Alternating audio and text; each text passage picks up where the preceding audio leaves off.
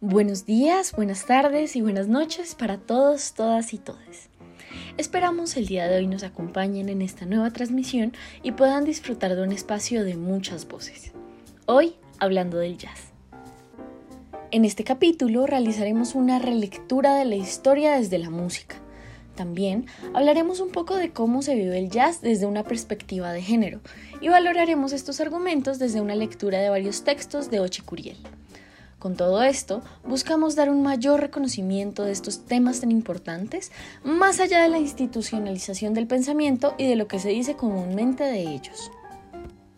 Empezaremos con una cita del texto hacia una construcción de un feminismo descolonizado de Ochicuriel, la cual nos dice que, abro comillas, la descolonización, para algunas feministas, se trata de una posición política y epistemológica que atraviesa el pensamiento y la acción individual y colectiva. Nuestros imaginarios, nuestros cuerpos, nuestras sexualidades, nuestras formas de actuar y ser en el mundo, y que crea una especie de cimarronaje de las prácticas sociales y de la construcción del pensamiento propio de acuerdo a experiencias concretas. Con esto les damos inicio. Bienvenidos a Muchas Voces.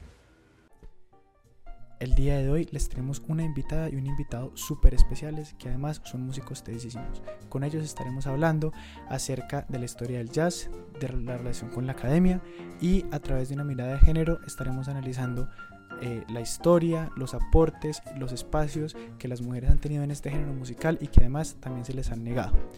Por favor, acompáñenos a una conversación con María José Bautista y Juan Manuel Echeverry. Bueno, soy María José Bautista, em, estudio canto jazz. Em, actualmente estoy en Ciudad de México, comencé a estudiar canto jazz en Colombia, eh, luego me vine a Ciudad de México y estoy pronto a regresarme a Bogotá a seguir estudiando jazz. Y también estamos con Juan Manuel Echeverry, si te quieres presentar. Juan Manuel Echeverry, eh, estudio música instrumental en la Universidad Nacional de Colombia, pero soy un miembro muy activo de la escena de jazz de Bogotá. Eh, listo, perfecto. Entonces, pues con ellos dos vamos a hablar un ratico. Eh, primero que todo, pues, Majo, te quería preguntar a ti si nos puedes contar un poco de tu trayecto, de cómo ha sido tu experiencia como mujer en el mundo del jazz, cómo entraste a él, cómo fue entrar a él, cuáles han sido las, dificultades que has tenido. Pues digamos que entré como grande a la escena y a conocer el jazz em, cuando tenía como 14 años.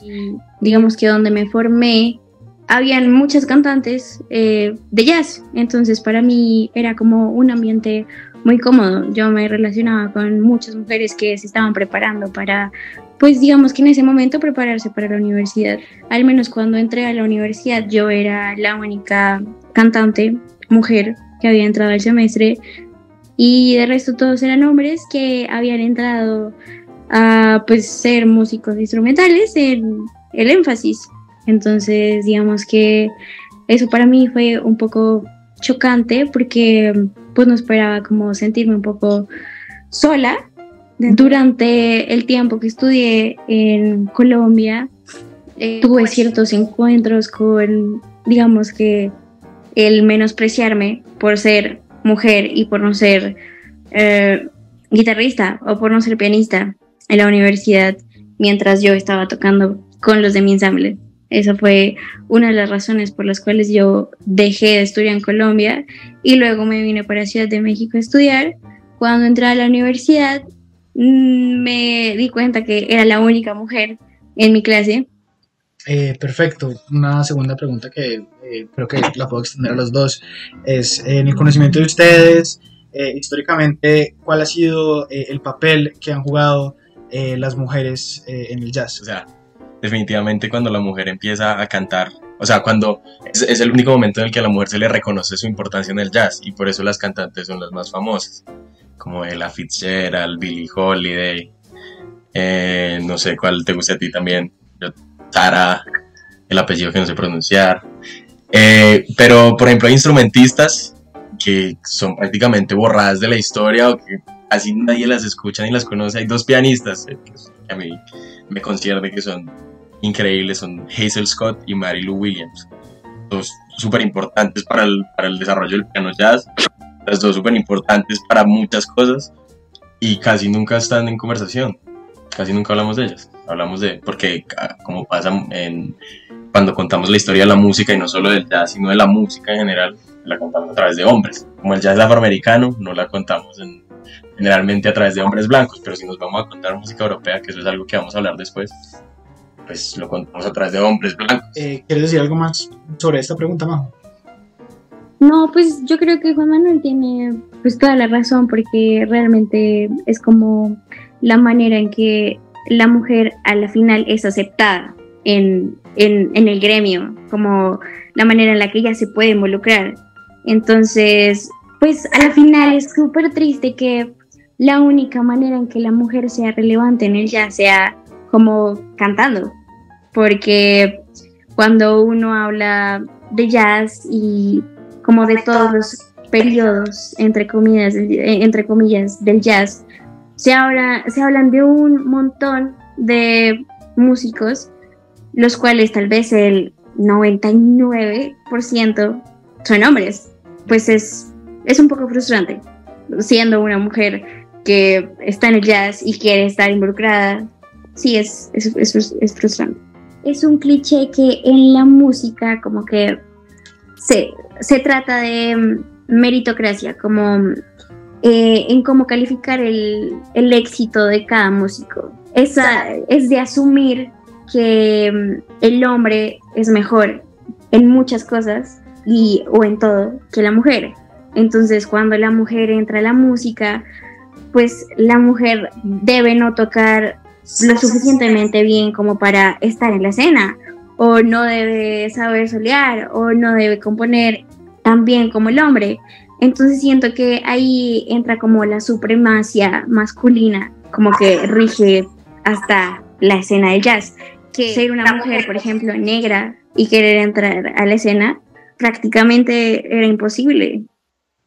Claro, y lo, lo que dices, tu punto es supremamente interesante, eh, si inclusive cuando empiezas a hablar de, la forma en la que nosotros vemos la meritocracia, la forma en la que nosotros vemos el mérito de poder acceder a estos espacios, sobre todo con lo que decía eh, precisamente Chicuriel, de la forma en la que nosotros analizamos ciertos conceptos eh, occidentales para tratar de medir eh, pues como para tratar de medir el desarrollo y la meritocracia es uno de esos es, uno de esos conceptos es una cosa que está supremamente ligada al proyecto moderno racional.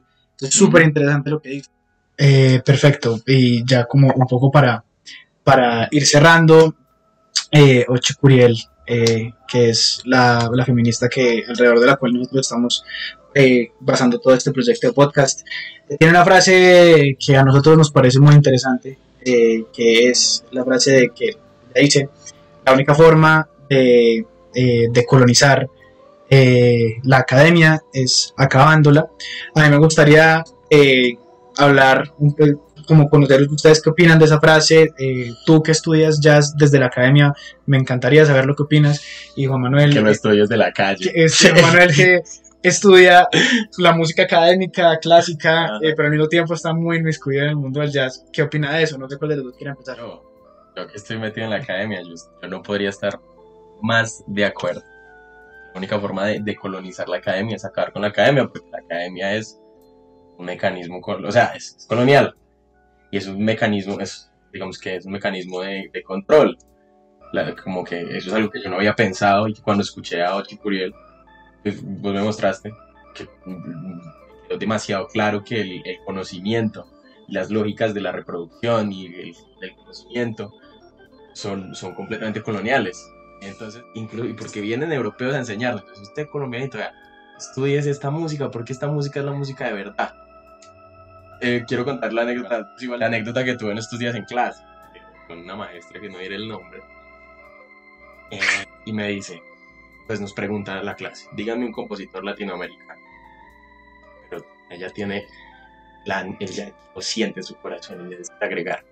Pero no cualquier compositor de bambucos en Ibagué, tal cual, sino un compositor que haya escrito algo que tenga trascendencia en la cultura universal. Así. ¿Cuántas, cosas, ¿Cuántas cosas terribles ven en esa frase? Cultura universal, trascendencia, un compositor de bambucos en Ibagué. O sea, es completamente eh, eurocentrista, es completamente esta idea de la, de la superioridad estética de, de estas formas de hacer arte y de hacer música y de expresarse estéticamente por encima de las que ya hay acá y por encima de las, de las, de las formas, que en realidad es un discurso que sirve para esconder, como, que sirve como para, para invisibilizar otros discursos de, de, de las personas, de las minorías. Realmente es eso.